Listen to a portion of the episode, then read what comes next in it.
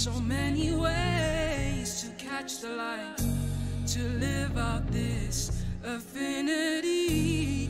In the dark is where you thrive, but now that you can support life, I watch you change, rest in your shade, from which I sing, from which I rise.